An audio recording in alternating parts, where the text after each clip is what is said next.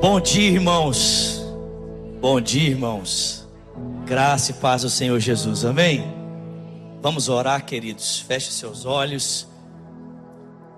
Pai celestial, muito obrigado por esse dia. Obrigado por esse privilégio que nós temos de estarmos aqui sentados em volta da tua mesa, Senhor, na comunhão do Senhor e dos nossos irmãos, para ouvirmos o Senhor e para ouvirmos a Sua palavra, Senhor. Pai, nós declaramos que temos fome, declaramos que temos sede, que no nosso coração há um desejo intenso de te conhecer e de sermos instruídos pelo Senhor, Pai. Se o Senhor não fala conosco, nós não temos direção. Se o Senhor não fala conosco, nós não sabemos o que fazer, Senhor. Não sabemos para onde ir. Então nós te pedimos aqui juntos que, através da Sua palavra, o Senhor possa falar conosco. Que enquanto a Tua palavra é, é pregada, o Senhor, através da, da pregação da palavra, fale ao nosso coração. Pedimos por misericórdia e graça que o Senhor nos dê olhos para ver, ouvidos para ouvir e um coração sensível para receber cada palavra que o teu Espírito deseja falar ao nosso coração. E ao pregador desse dia, conceda-lhe graça, Senhor, para que no abrir da sua boca, somente a palavra do Senhor seja ouvida, Senhor, e nada mais. É o que nós te pedimos e agradecemos em o nome de Jesus. E quem crê, diga amém, amém e amém. Abra comigo a sua Bíblia, por favor, no Salmo 126. Ou acesse a sua Bíblia no Salmo 126. Ou, se for possível, acompanhe com a gente aí a leitura do telão. Gente, estava com saudade de vir aqui ver vocês, amém? Esse tem sido um momento muito especial para nós, para minha família. Né? Depois você passa lá na minha rede social para ver a Valentina, tá bom? Gente, a Valentina é uma delícia. Gente, que fofa, que, que delícia poder né, ser pai dessa menina e poder viver esses primeiros momentos com ela. Eu tô um pai babão, gente. Eu tô extremamente apaixonado pela minha filha. Mas depois você passa lá para ver um pouquinho a Valentina e tem sido um tempo muito gostoso. E essa fase passa muito rápido. Né? Esse primeiro momento aí que ela fica no colo demanda totalmente a nosso, nosso cuidado, a nossa atenção, passa muito rápido. Eu tenho, então eu tenho procurado ao máximo me, dedicar junto com a minha esposa a cuidar da minha filha e estar presente em todos os momentos, trocando fralda, é, acordando cedo, dormindo tarde e dando uma madeira, porque eu quero viver essa experiência, eu quero poder participar desse momento na vida da minha filha, guardar essas memórias comigo e, quem sabe, né, lá no futuro, poder viver essas memórias junto junto com ela, seja através de foto, vídeo, mas poder viver essas memórias junto com a minha filha e dizer para ela: olha, desde que você nasceu, eu e a sua mãe, a gente sempre foi apaixonado com você, a gente sempre fez questão de estar com você em tudo, né? E eu confesso para vocês que tem sido cada momento com a minha filha tem sido um tempo de renovar de Deus na minha vida. Tem sido um tempo de ser ministrado pelo Senhor através da Valentina. A gente acha que quando os filhos nascem, a gente ministra sobre eles, né? Mas a verdade é que muitas vezes Deus usa eles para ministrar o nosso coração sobre dependência, sobre fragilidade, sobre tantas outras coisas, sobre inocência. Então tem sido um tempo muito precioso. Eu gosto de dizer o seguinte: você que está aqui é casado e ainda não tem filhos, você tem que ter um filho. É muito importante, é muito especial. E você que está aqui é solteiro, você tem que casar para ter um filho. Porque, meu amigo, ser pai é bom demais, sim ou não, gente? Quantos papais eu tenho aqui?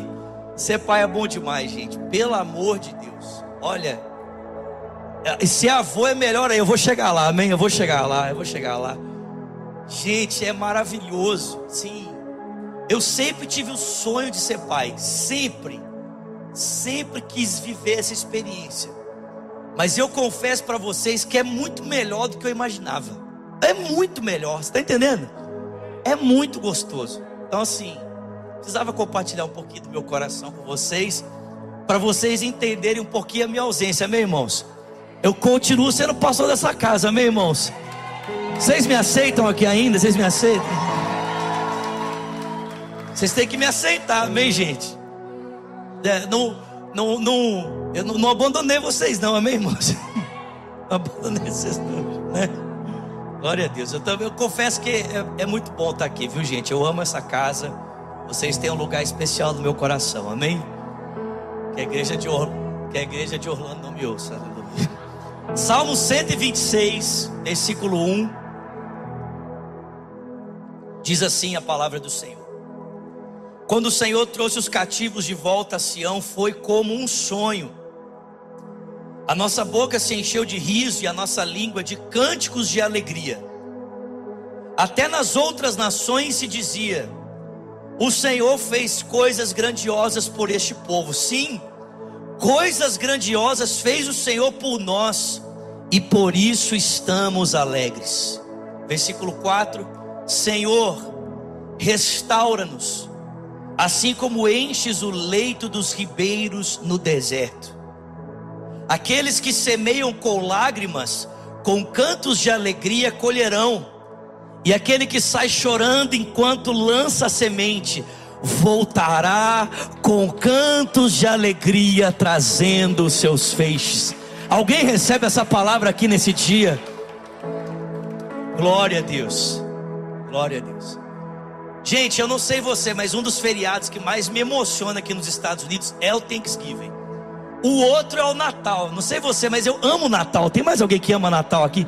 Gente, eu sou apaixonado com Natal. Você pode me criticar, mas eu amo Papai Noel, amém?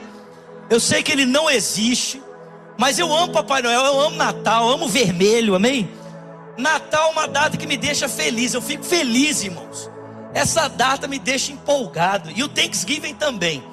Eu acho que os dois melhores feriados para mim na história da América são Natal e Thanksgiving. Eu sei que o 4 de julho é muito importante para os americanos, né? Tá aqui o pastor Eric, né? 4 de julho é o mais importante. Mas para mim, o mais importante é o Natal. e depois o Thanksgiving, que é quase um segundo Natal. Amém, irmãos? Um dos feriados mais importantes que mais me marcou aqui nesse tempo de América foi um Natal barra Thanksgiving que eu passei aqui junto com a minha esposa na época, a gente nem era casado ainda. Eu vim visitar a Virgínia e a minha sogra já morou aqui na América há mais de 30 anos, hoje ela mora no Brasil, mas ela morou muitos anos aqui. E nesse tempo que a minha sogra morou aqui, ela veio para cá sozinha, depois construiu família, mas ela desenvolveu relacionamentos muito duradouros. E uma das pessoas com quem a minha sogra fez amizade é uma moça que mora no norte, chama Rosângela, e nós fomos passar o Natal na casa dela. E me marcou muito porque na minha família a gente não tem esse costume, essa tradição que eu vou contar para você. Eu não sei como você passa o Natal, mas na minha família, o pessoal passa o Natal dançando, cantando sertanejo. Mais alguém aqui? Cantando aquelas músicas do Tim Maia antiga. Alguém sabe o que eu tô falando aqui? Alguém sabe o que eu tô falando aqui? O pessoal cantando, vou pedir para você voltar, né? O copo de cerveja na mão, vou pedir para você ficar. Eu te amo. Mais alguém aqui? Alguém sabe o que eu estou falando aqui? Às vezes, né? Aí o pessoal fala assim, pastor, ora logo para nós comer. é assim que minha família passa Natal. Mas essa família não. Eles sentaram todos na mesa antes da ceia. E antes de comerem a ceia, eles decidiram compartilhar bênçãos que Deus havia feito no decorrer daquele ano. Essa tradição impactou tanto, gente, que esse ano, no Thanksgiving, antes de nós é, terminarmos ali aquele momento né, de ceia, eu juntei a minha família, eu fiz isso.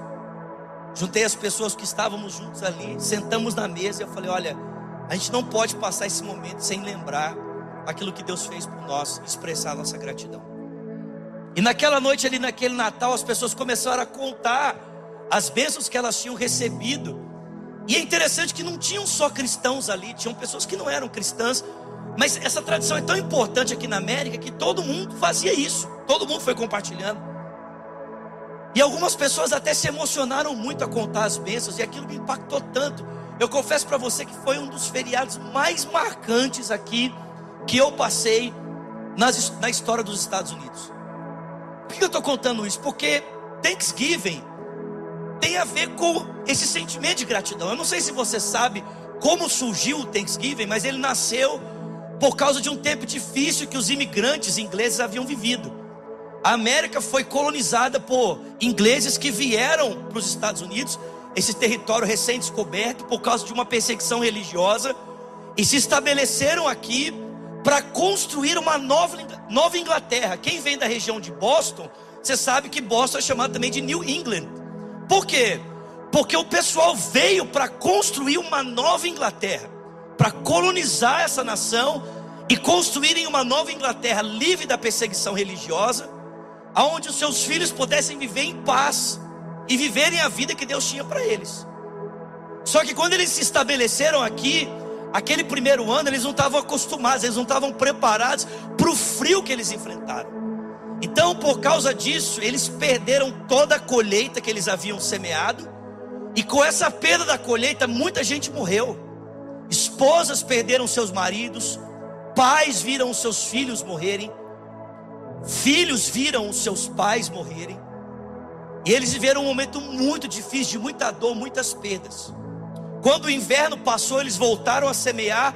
E no ano seguinte, eles tiveram uma colheita duplicada. Eles colheram duas vezes mais. Alguém pode dar glória a Deus por isso aqui? Irmão, eu queria dizer isso para você. Tempos difíceis antecedem grandes colheitas. Diga para alguém que está pertinho de você: tempos difíceis antecedem grandes colheitas. Se você está vivendo um tempo de sequidão, irmão, se prepare. Algo grande de Deus está vindo para a sua vida. Há uma grande colheita se aproximando. Porque tempos difíceis antecedem, antecedem grandes romperes de Deus na nossa vida. Amém? E no ano seguinte, então, essas mesmas famílias estavam sentadas na mesa. Um ano antes, eles estavam sentados chorando a perda da sua colheita e dos seus familiares. Um ano depois, eles estavam sentados contando o grande milagre que Deus havia realizado na vida deles, amém? E por que, eu estou dizendo isso também? Você vai vendo que eu só vou só conectando as ideias, amém, irmãos? Você não perde nada, não, você vai ficar sem conexão. Porque o Salmo 126, na minha opinião, é o salmo mais conectado com o texto. Eu, não, eu, eu desconheço algum outro texto que seja tão perfeito para esse tempo do que o Salmo 126. Por quê? Porque o Salmo 126 também conta a história de um povo que viveu um tempo de calamidade, de perda, de escassez intensa, e agora está vendo Deus transformar essa escassez em abundância. Está vendo Deus transformar essa escassez em provisão, em novidade, em restauração. Eu não sei se você percebeu, mas o Salmo 126 fala de três momentos na história do povo de Israel. Você sabe que o povo de Israel foi levantado através de um homem chamado Abraão, que teve um filho chamado Isaac, teve dois filhos, né? Isaac teve dois filhos, né? É, Esaú e Jacó, Deus escolheu Jacó, teve 12 filhos, que se transformou numa família de 70 pessoas, foi parar no Egito e depois virou um povo numeroso. E Deus escolheu esse povo para sinalizar o governo dele para as nações da terra. Só que esse povo que Deus escolheu, ao invés de andarem nos caminhos de Deus, foram desobedecendo, e por causa disso Deus permitiu que eles vivessem tempos difíceis. E um dos momentos mais difíceis da história desse povo é contado para nós no Salmo 137, é contado para nós no livro de Lamentações de Jeremias, e contado para nós também no livro de Daniel, que foi quando a parte sul foi levada para o exílio na Babilônia. Você tem que lembrar que os babilônios vieram liderados por um homem chamado Nabucodonosor e acamparam em volta de Jerusalém, ficaram acampados ali por meses. A Bíblia chama isso de sítio, eles sitiaram a cidade. Agora imagina isso. As cidades naquela época não tinham um sistema de água encanado. E a comida que entrava e saía era pelos portões da cidade. Ou seja, uma cidade sitiada ficava sem água e sem comida.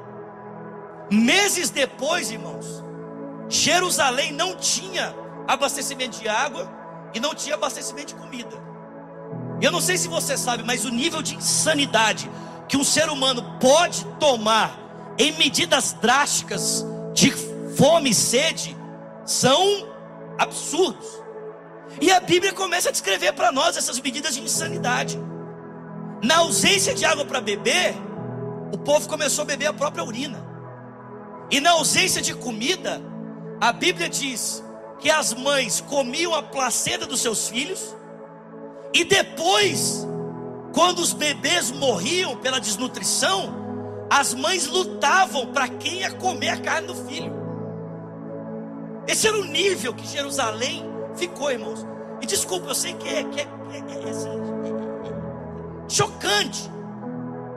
Mas eu preciso mostrar para você o nível de dor que esse povo experimentou.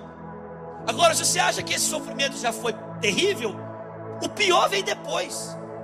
Porque os babilônios esperaram o povo estar desnutrido, morrendo de fome, e aí é que eles entraram, destruindo tudo, casas, famílias, destruíram o templo, e consequentemente com a queda do templo, a relação com Deus ficou comprometida.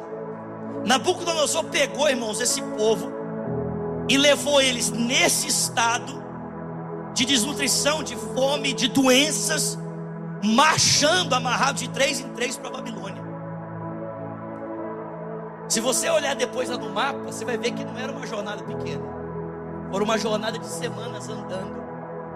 Agora você imagina, os caras iam andando nesse estado que eu descrevi para você, de Jerusalém para a Babilônia. E você acha que os babilônios davam descanso para eles? Davam água para eles no caminho? Davam comida? Não. Quando a gente lê os, o, o, texto de Ezequiel 37, o Vale dos Ossos Secos, esse texto é uma visão que o profeta está tendo, mas é uma visão que realmente aconteceu. Porque o caminho de Israel, de Jerusalém, para a Babilônia foi marcado por ossos secos que iam tombando pelo caminho, pessoas que iam morrendo e apodrecendo pelo caminho, pela falta de forças para chegar no seu destino. Os que conseguiram chegar, permaneceram nessa realidade do cativeiro por 70 anos. E o texto diz que em território alheio, eles eram lembrados constantemente pelos babilônios: vocês não são daqui. A cultura de vocês não é essa cultura. Às vezes eles eram até zombados, ridicularizados. Os babilônios diziam assim: canta para nós as canções de alegria do seu povo, para a gente saber como que era antes. E o texto diz que tomados de angústia num território que não era o deles, eles diziam para os babilônios: como é que nós podemos can cantar canções de alegria se nós estamos em angústia? Algumas pessoas conseguiram vencer, casar, construir negócio, mas o sentimento do povo, irmãos, era um sentimento de derrota, não apenas pelo sofrimento existencial que eles estavam passando, mas principalmente pelo sofrimento espiritual, porque a queda do templo e a destruição do templo significava que Deus estava longe e não havia expectativa alguma de Deus restaurar a sorte desse povo, até que Deus rompeu na história, cumpriu a sua palavra, e a Bíblia diz que aquilo que parecia impossível ao povo de Israel, Deus fez quando Deus restaurou a sorte de Sião. Ficamos como quem sonha. Um rei chamado Ciro invadiu a Babilônia, venceu, e quando ele se deparou com os cativos de Jerusalém, de Judá, ele disse: Voltem para o seu território, voltem para a sua terra, voltem para suas casas, e se vocês precisarem de ajuda para reconstruir as casas e o templo, eu vou fazer isso por vocês, porque eu tenho muito interesse de ver o povo de Deus voltando a servir o seu Deus. Isso parecia impossível, mas Deus fez. Deus fez. E usando um homem que não tinha relacionamento com Deus. Aliás, o texto de Isaías chama Ciro de meu servo. O Ciro disse: Eu quero que vocês voltem. Irmãos, Israel volta. Quando Deus restaurou a sorte de Sião, ficamos como quem sonha. Nossa boca se encheu de riso, nossa língua de cânticos de louvor. E então se dizia entre as nações: grandes coisas fez o Senhor por esse povo. Com efeito, dizemos: grandes coisas fez o Senhor por nós, por isso estamos alegres. Só que quando eles chegaram em Jerusalém, Eles encontraram Jerusalém edificada. Eles não encontraram as casas construídas. Eles não encontraram o templo pronto, os muros reedificados. Não. Quando eles chegaram, Jerusalém era ruínas. A cena que você tem que ter na sua cabeça é a cena da Ucrânia nesse momento. Se você procurar na sua rede social, no Google, Kiev, capital da Ucrânia, essa é a cena que você tem que ter de como os exilados voltaram e encontraram Jerusalém. Ela estava em ruínas. Ou seja, Deus havia feito uma grande obra no passado, mas ainda havia muito trabalho pela frente. E não havia só trabalho a ser feito do lado de fora, havia trabalho a ser feito também do lado de dentro. O trabalho de esquecer a dor e a amargura do passado, para se agarrar à esperança que estava diante deles. Havia um outro trabalho a ser feito, o trabalho de não dar atenção aos povos que não queriam ver Jerusalém ser restaurado, não dar ouvidos a murmúrios, a reclamações, a tentativa de distrair esse povo, como descreve para nós o livro de Neemias. Neemias conta a história de dois homens, um chamado Sambalat e Tobias, que faziam de tudo para tirar o povo do propósito de reconstruir os muros e a cidade. Então havia muito trabalho, trabalho braçal, um trabalho emocional, um trabalho espiritual e um trabalho, irmãos, contra os povos à volta. Mas o Senhor estava chamando esse povo a esse trabalho. É como se Deus dissesse: Olha, o feito do passado não te exclui de trabalhar no presente. A obra que eu tenho para fazer ainda não está pronta, mas se posicione, porque aquilo que eu comecei eu sou fiel para terminar. Aquele que começou uma boa obra em nós também é fiel para completar aquilo que ele começou. O Deus que trouxe libertação também é poderoso para trazer restauração. Tem alguém comigo aqui, pelo amor de Deus? E por último, irmãos, o texto fala de um futuro. Porque ele fala que aquele que sai plantando sementes, ainda que com lágrimas. Então o texto fala de um passado, de uma libertação que Deus trouxe, quando Deus restaurou o passado. Restaura-nos presente. Faz agora. Aquilo que o Senhor fez nos trouxe aqui, mas no aqui e no agora nós ainda precisamos de alguma coisa. Faz agora. E ainda fala do futuro, aquele que sai sai plantando a semente. Aquele que tem a esperança, plantando a semente, ainda que com lágrimas. voltará, voltará é futuro, voltará com alegria, colhendo os seus feixes. Alguém pode dar glória a Deus por isso aqui? Essa é só a introdução da mensagem, meu irmão. Eu vou começar a pregar agora, aleluia. Mas irmãos, a pergunta é: quais lições nós podemos aprender com esse texto? O que que eu e você podemos aprender com esse salmo que descreve para nós a história do povo de Israel? Que de certa forma é a nossa história, meus irmãos. Sim ou não, irmãos?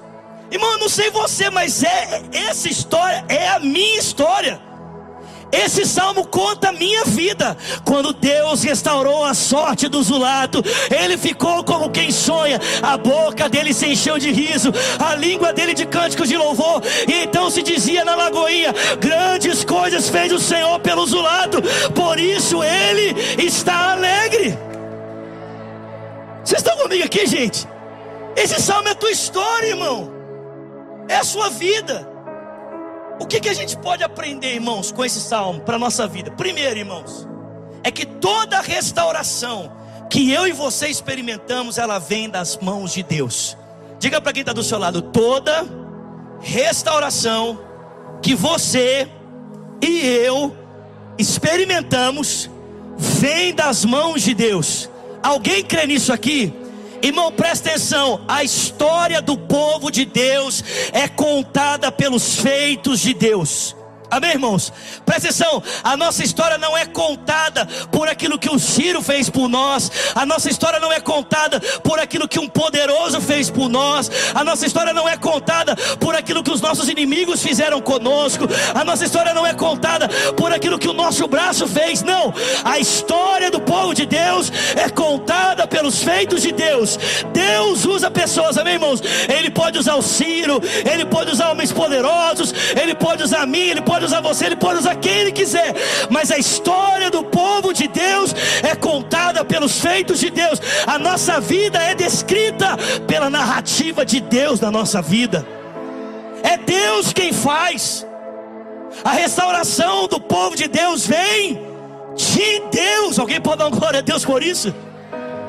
Davi ia para as guerras, para as batalhas, e quando ele voltava, ele dizia: Foi o Senhor quem fez na sua luta mais enigmática que todo mundo conhece, contra um gigante de 3 metros de altura, era quase eu lutando contra o pastor Eric, aleluia.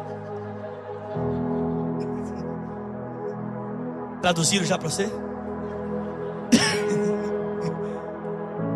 o texto diz que Davi olhou para ele e falou assim: Você vem a mim com espada, com lança? Você acha que eu vou contra você com espada, com lança? Você acha que o meu negócio com você é espada, lança? Nem a minha funda. Eu vou contra ti em nome do Senhor dos Exércitos. E em nome dele que eu vou arrancar a sua cabeça e entregar o seu corpo para as aves do campo. Por quê, irmãos? Porque a história do povo de Deus é marcada pelos feitos de Deus. A nossa restauração vem da onde? Vem dele. Você crê nisso, querido? Segunda lição que nós podemos aprender. Aleluia. Gente, pelo amor de Deus, vem comigo, amém? Chacoalha, chacoalha o seu irmão e fala para ele: Vamos, meu filho.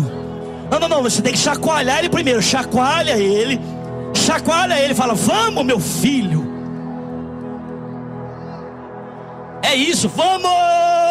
Amém? Vocês matar a saudade do reverendo, aleluia. Segunda lição que a gente aprende é que a alegria Pega isso. Não, pega essa chave, amém? Pronto, para ficar completo, aleluia. Pega essa chave, escuta. A alegria da restauração é maior do que a vergonha do cativeiro. Não, não, não, não, pega, pega isso, pega. Você tem alguém comigo aqui, pelo amor de Deus? Pega essa chave em nome de Jesus, escuta. A alegria da restauração é maior do que a vergonha do cativeiro. Escuta o que eu vou te dizer nesse dia: a alegria de ser restaurado por Deus é maior do que a vergonha que você experimentou no seu passado, meu filho. Alguém crê nisso aqui? Diga eu creio. Eu não vou ler o Salmo 137 porque o meu horário já acabou. Mas eu só queria descrever para você alguns detalhes emocionais que o texto fala a respeito do estado em que o povo se encontrava no exílio. Presta atenção. O texto bíblico diz que esse povo vivia uma crise de apatia, vivia uma crise de melancolia, vivia uma crise de nostalgia. Sabe aquelas pessoas que elas são tão apegadas ao passado, porque o passado foi tão bom, e, e elas perderam a esperança no presente e, e a perspectiva de futuro, que elas vivem presas ao passado que foi bom? Quem sabe o que eu estou falando aqui? Sabe, pessoas que. Irmão, presta atenção: o problema não é você ter um passado bom. O problema é você perder a esperança no presente e a perspectiva de futuro. E por essa perda pensar que nada de melhor pode acontecer na sua vida do que já aconteceu no passado. Nostalgia. O povo estava assim. E por último, uma crise de uma mágoa incurável. E tudo isso estava relacionado ao contexto de cativeiro. Mas olha o que o texto diz: esse era o estado do povo, apatia, nostalgia, mágoa, é, dor incurável, era assim que eles estavam. Mas quando, presta atenção, quando Deus restaurou a sorte do povo, olha o que o texto diz: quando Deus restaurou a nossa sorte, ficamos como quem sonha. Vocês estão comigo aqui? Fala comigo, ficamos como quem sonha. Vocês estão comigo, gente? Presta atenção, um povo que havia perdido a capacidade de sonhar, um povo que vivia uma crise de nostalgia, de apatia, de amargura, um povo que vivia uma crise insuperável emocional, agora que experimentou da restauração de Deus, esse povo voltou a sonhar. Ficamos como quem sonha, pelo amor de Deus, a nossa boca se encheu de riso, a nossa língua de cântico de louvor, e então se dizia entre as nações: grandes coisas fez o Senhor por eles, por isso estão alegres. E eu digo: com efeito, grandes coisas fez o Senhor por nós. E é por isso que nós estamos alegres. Irmão, presta atenção. Um crente se torna um testemunho não quando ele está debaixo de amargura, apatia e nostalgia. Um crente se torna um testemunho quando as pessoas veem o brilho da alegria do Senhor na sua vida, quando elas veem esperança restaurada na sua vida, quando elas veem alegria renovada, disposição de cantar a despeito dos dilemas. É assim que a gente se torna um testemunho, pelo amor de Deus. Você está maluco? Aleluia! Irmão, a dor, a vergonha do cativeiro não se compara à alegria da restauração. Eu posso dizer isso para você, meu irmão. Se existe uma pessoa que era cheia de melancolia, triste, você presta atenção, eu já falei isso aqui. Você está de frente de um jovem de 37 anos, casado, uma esposa maravilhosa, amém? Cinco anos, casado, muito bem casado, feliz, aleluia, glória a Deus. Pai de uma menina linda, já estou orando pelo marido dela. Eu ainda não sei se eu oro para Jesus recolher ele.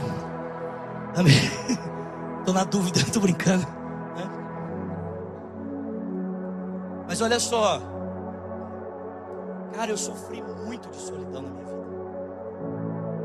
Mas não é pouco, não. Sofri muito. Eu lembro alguns anos atrás, eu compus uma canção. Depois, se você quiser, está nas plataformas aí, você pode ouvir. Chama Me Apegarei. Mas essa música surgiu num momento de muita dor na minha vida. Era uma madrugada, três e meia da manhã. Eu não conseguia dormir, uma dor do lado de dentro peito. Irmão, eu tentei suicídio duas vezes. E nessa madrugada eu acordei e eu estava tão mal, tão angustiado. Eu falei, cara, eu vou tomar um banho para ver se eu, eu dou uma relaxada, para ver se eu consigo dormir. Eu lembro que eu ajoelhei ali debaixo do chuveiro eu comecei a chorar, a dizer para Deus: Deus, por que isso está acontecendo comigo? Eu tentei construir uma família, irmãos.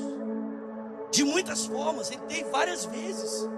Relacionamentos frustrados. Cada vez que eu terminava um relacionamento, eu ficava mais ferido, mais magoado. Eu sempre tive o sonho de casar, ter filho, ter uma esposa, ter, ter casa, ter um lugar para voltar.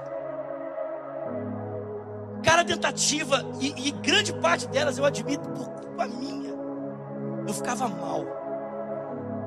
Nesse dia eu falei para Deus, falei, Deus, por quê?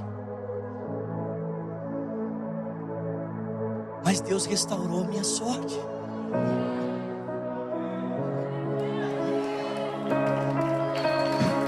Deus restaurou. Deus restaurou a minha sorte. Cara, você não tem ideia do prazer que eu estou vivendo nesse momento.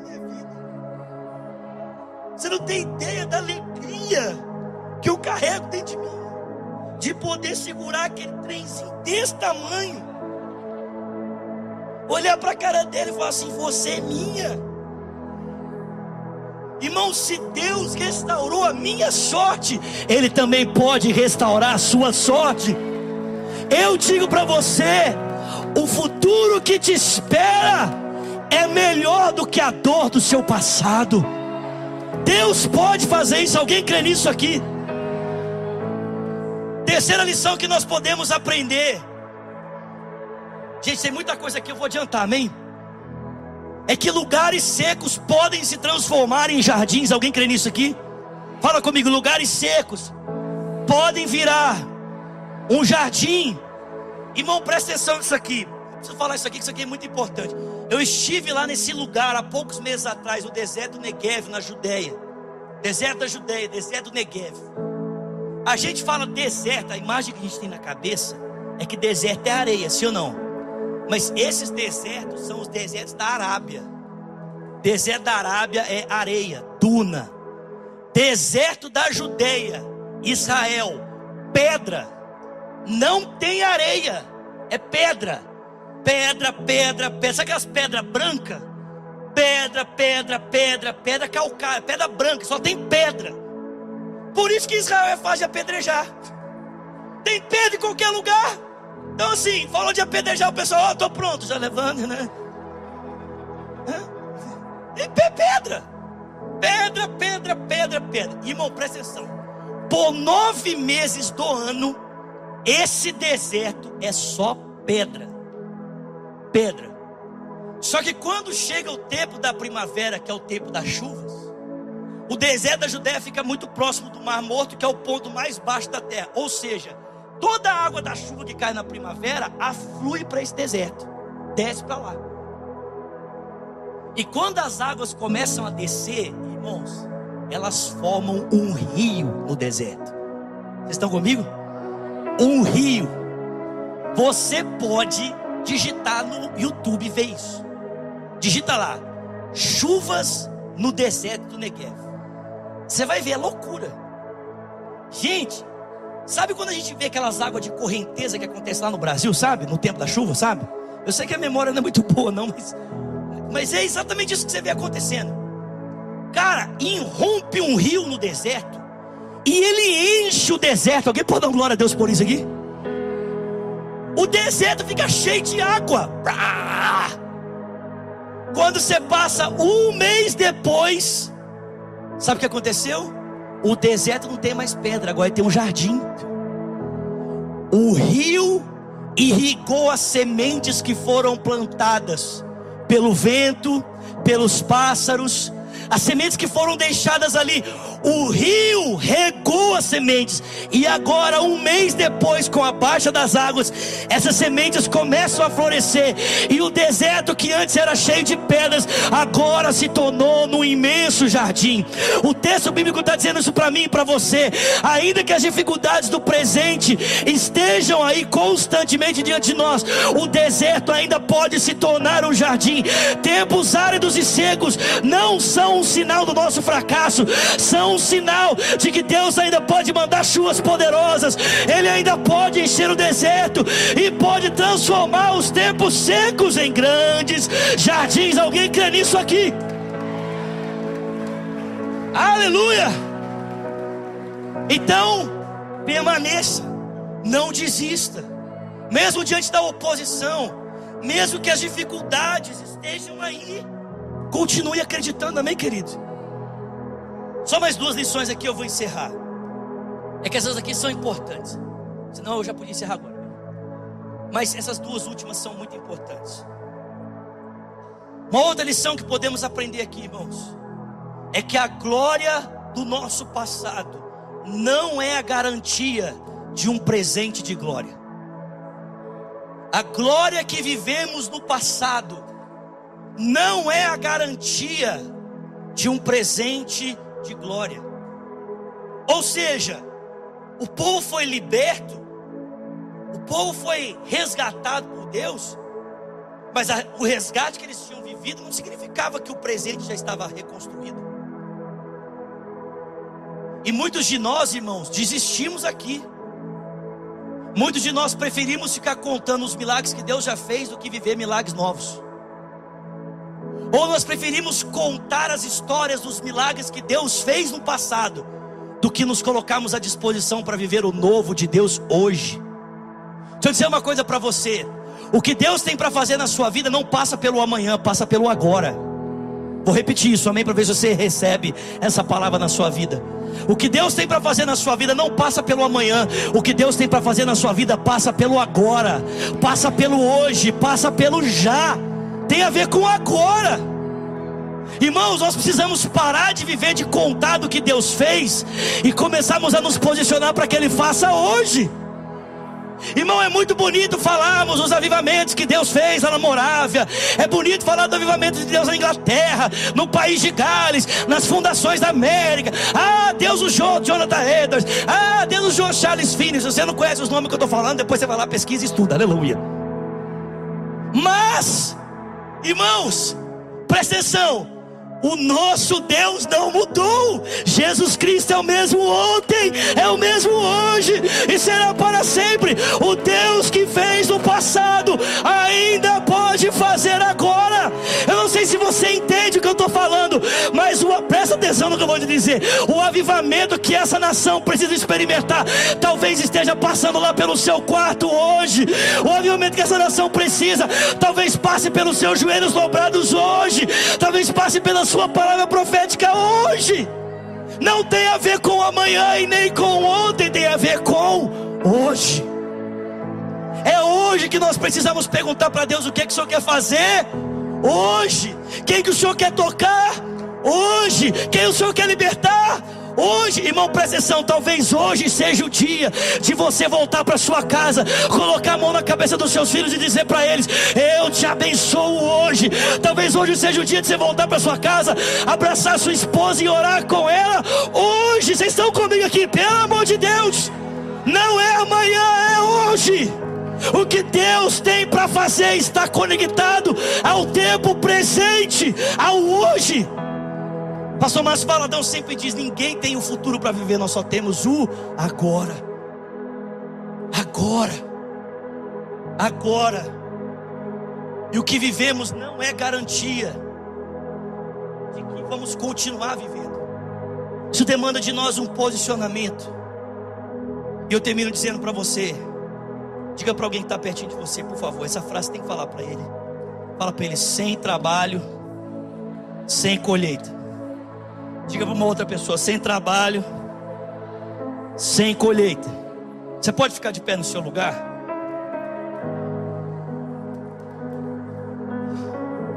Fala para ele: sem trabalho, sem colheita.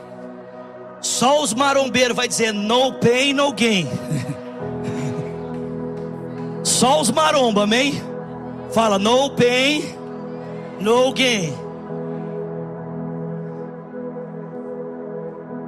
Ou você sabe tocar, você sabe tocar aquela música que o Senhor te Vamos cantar essa, amém?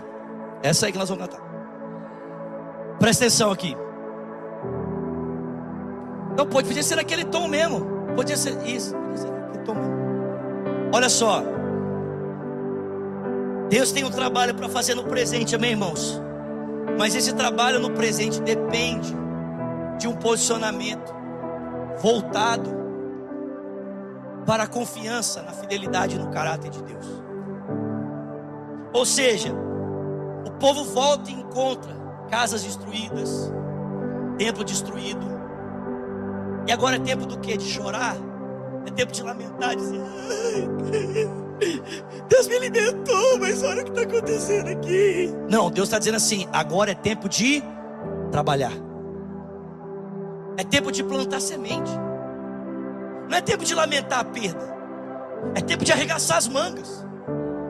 Ah, Deus, mas está doendo. Então planta a semente doendo. Planta a semente com lágrimas. Mas planta.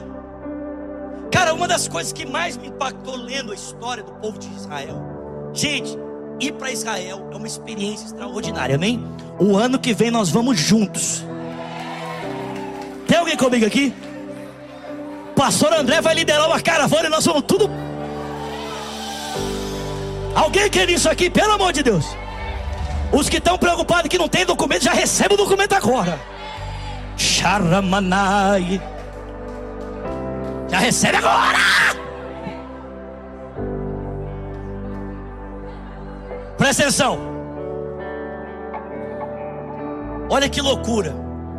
Quando os judeus voltaram para estabelecer o que a gente conhece como Estado moderno de Israel, Estado novo de Israel. Grande parte do território estava destruída por causa da, da catástrofe da Segunda Guerra Mundial.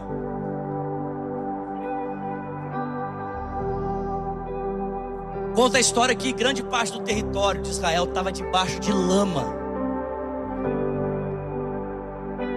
Um solo improdutivo, incapaz de poder semear.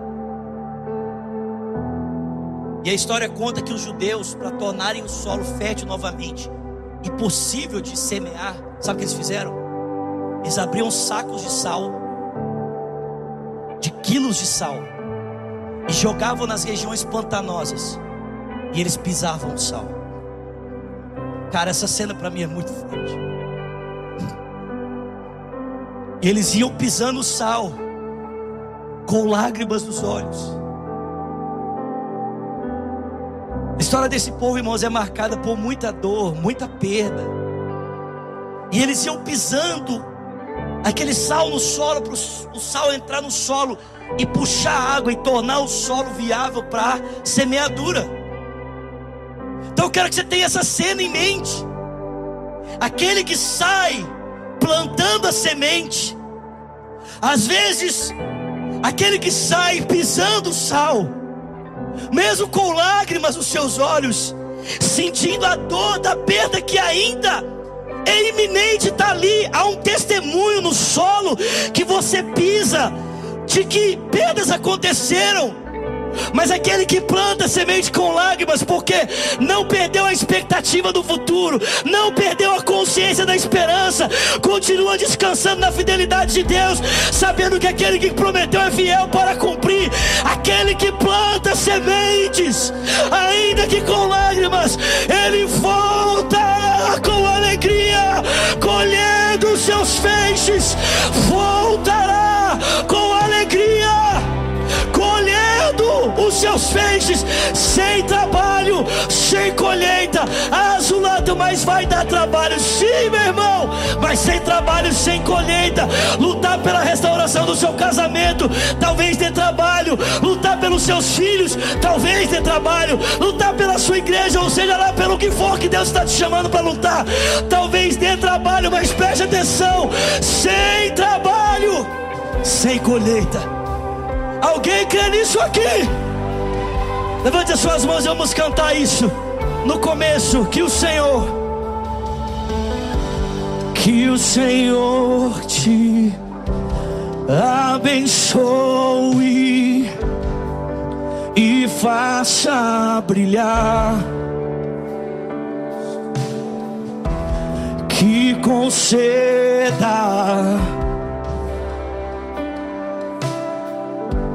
e te dê paz. Mais uma vez, as vozes que o Senhor, que o Senhor te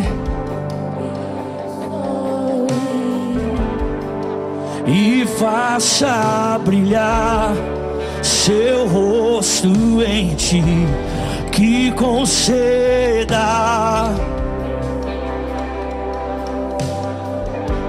e te dê paz. Vamos cantar amém, cante amém. Amém.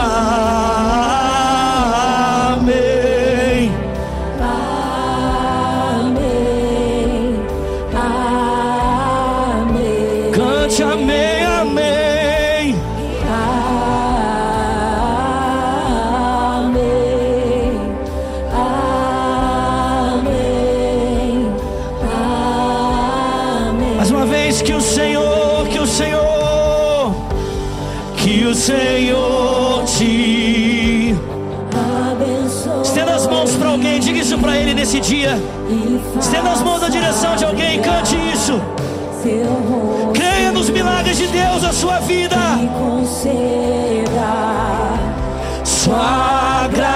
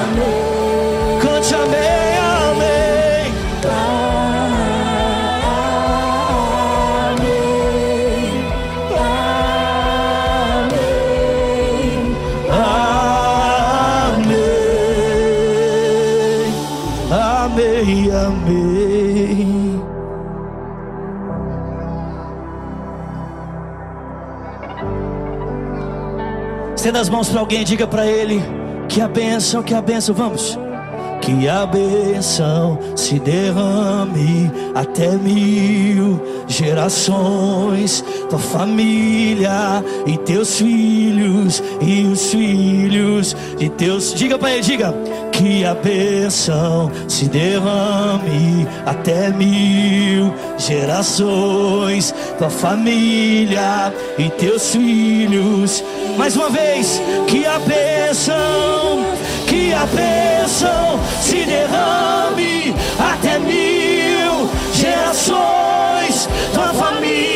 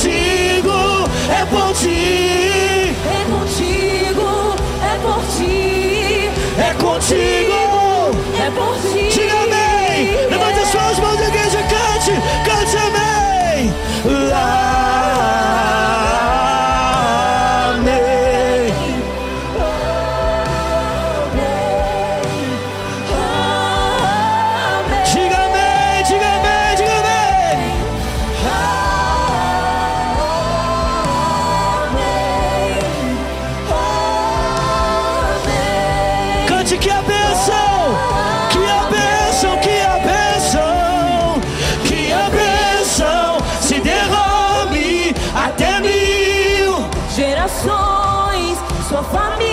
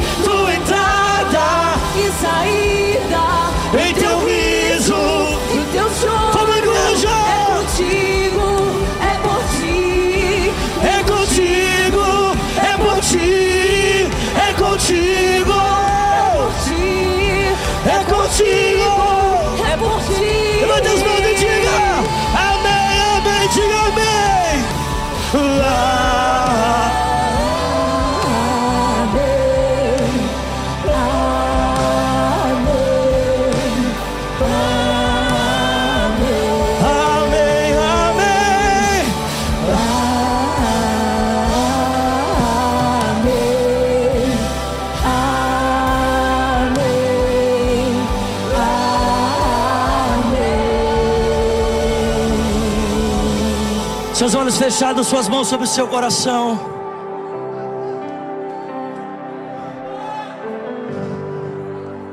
Quando o Senhor restaurou a sorte, fala o seu nome.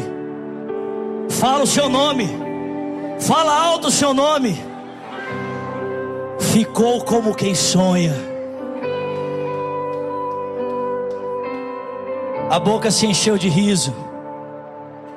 A língua de cânticos de louvor. Então se dizia entre as nações: Grandes coisas fez o Senhor. Fala o seu nome. Fala seu nome. Por isso estamos alegres. Com as suas mãos sobre o seu coração, seus olhos fechados. Ore comigo dizendo: Senhor Jesus, restaura minha sorte, restaura minha vida.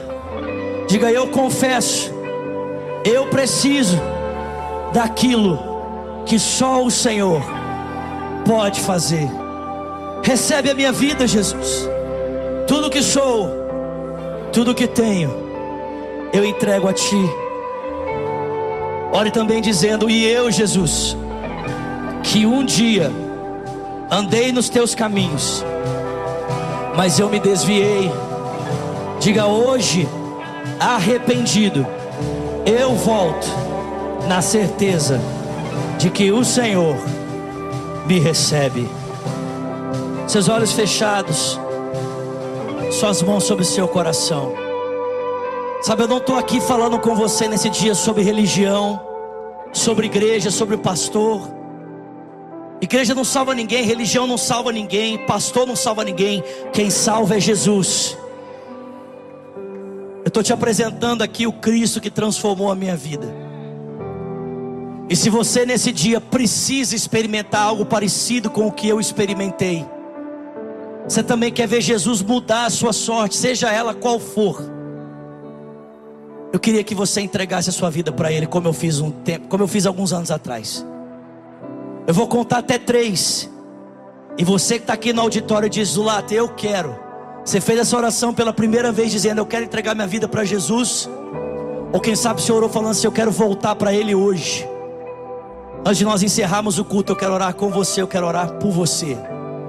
Se você é essa pessoa que diz, eu quero entregar minha vida a Cristo, ou você diz, eu quero voltar para Jesus, levanta uma das suas mãos, eu quero conhecer você, quero orar por você. Tem uma mão aqui na frente, tem outra mão ali, tem mais uma mão aqui, tem outra mão ali, tem outra mão ali. Você que está levantando a sua mão aqui no auditório, sai do seu lugar e vem aqui pertinho de mim, por favor. E você que está me assistindo aí no online, você vai digitar para nós hashtag eu decido por Jesus. Você que está aí na sua casa, onde quer que você esteja, a hora que for, o tempo que for, é tempo de restauração para a sua vida também. Então digita para nós, hashtag eu decido por Jesus. Nós temos moderadores online, queremos pegar o seu nome, o seu telefone, queremos nos conectar com você. Tem mais alguém que diz eu quero entregar minha vida? Pode vir mais para frente, pode vir, pode vir, sem constrangimento. Isso, vem mesmo. Tem mais alguém nessa manhã que diz: Eu quero Zulado, eu quero voltar para Jesus, eu quero entregar minha vida para Cristo. Olha para quem está do seu lado aí, por favor. Olha para quem está pertinho de você e pergunta para ele: Meu irmão, me ajuda a pregar. Olha para ele, pergunta para ele: Meu irmão, como é que está a sua vida com Deus? Tem mais alguém aqui nesse dia que precisa tomar essa decisão? Eu já extrapolei a hora, eu preciso que você faça isso rápido. Amém? Faz isso rápido, meu filho. Tem mais alguém? Sai do seu lugar e vem. Não espera não. Não espera não, meu filho. Oferta boa a gente não faz duas vezes, amém? Sai do seu lugar e vem. Tem mais alguém aqui nesse dia? Glória a Deus. Estenda suas mãos para cá, igreja, por favor. Você está feliz com o que Jesus está fazendo aqui? Você está feliz com essas vidas que estão aqui? Tem alguém feliz? Pelo amor de Deus, me ajuda manhã de colheita. Estenda as mãos para cá e ore comigo dizendo: Senhor Jesus, muito obrigado por essas vidas que se rendem ao Senhor. Diga, Pai, nós abençoamos cada uma dessas vidas. Diga, declaramos que elas são tuas, que elas pertencem a ti.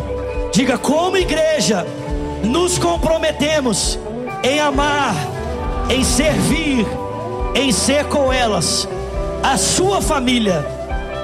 Amém, amém e amém. Você pode aplaudir o Senhor. Glória a Deus. Olha só. A Bíblia diz que quando alguém toma essa decisão, o céu faz uma festa. O céu faz festa. E se o céu faz uma festa por vocês, nós também vamos fazer. Vocês não choram de emoção, gente. Vocês choram porque Jesus está entrando na vida de vocês e nunca mais vai sair. Nunca mais. Então eu vou contar até três. Eu quero que vocês se virem para conhecer uma igreja que já te ama, porque ela já orava por você. Sabia disso? Já estávamos orando por vocês. Vocês estão comigo? Vocês estão comigo? Vamos juntos, pelo amor de Deus, vamos lá. Vamos juntos, vai. Um.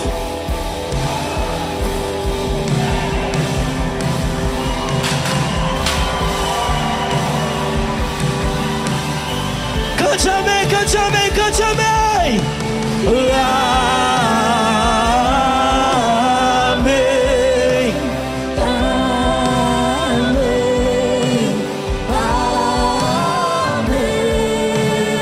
Vocês que estão aqui na frente, eu queria pedir só mais um minutinho da sua atenção, por favor. Se você deixar, eu queria muito anotar o seu nome, o seu telefone, o nome de vocês, pode ser? Eu vou ter pessoas para me ajudarem para ser o mais rápido possível. Se você deixou algum pertence no lugar, pode ir lá, pega ele e volta, tá bom? Vamos aplaudir os irmãos, por favor. Fernandinha, Fernandinha, acompanha ela, por favor. Pode ir lá, pode ir lá, mas volta, amém? Vamos aplaudir forte, pelo amor de Deus. Vocês parecem que estão dormindo. Vamos, gente. Aleluia. Yahoo! Estenda suas mãos. Que a graça do nosso Senhor Jesus Cristo, o amor de Deus Pai, a comunhão e o consolo que vem do Espírito seja com o povo de Deus aqui e espalhado em toda a terra desde agora e para sempre. Quem crê, diga. Seis horas eu espero você lá em Deerfield, amém? Nós vamos estar junto lá. Vem, traz mais um, vai ser maravilhoso. Vai na graça, vai na paz, um ótimo domingo. Vai viver a melhor semana da sua vida. Valeu!